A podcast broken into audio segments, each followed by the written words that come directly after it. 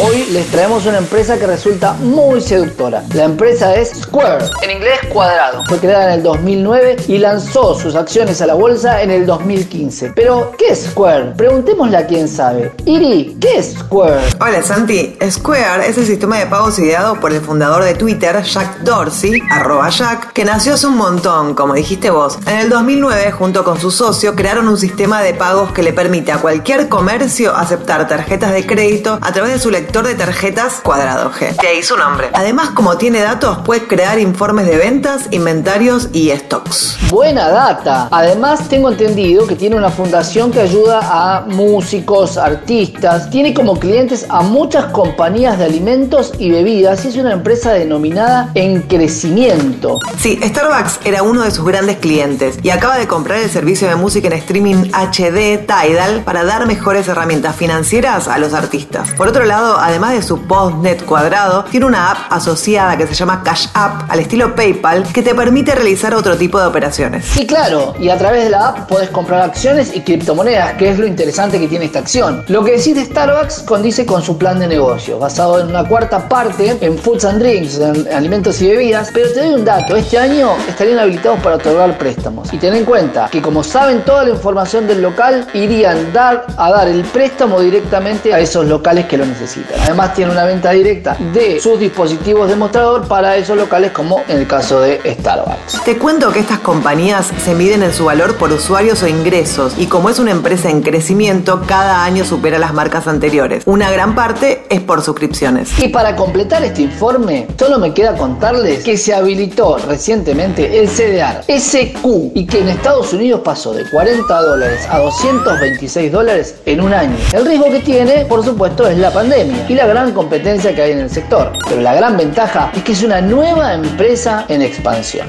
Fue una pastilla fintech de Irina Sternik y el lobo bueno. Pasaron cosas.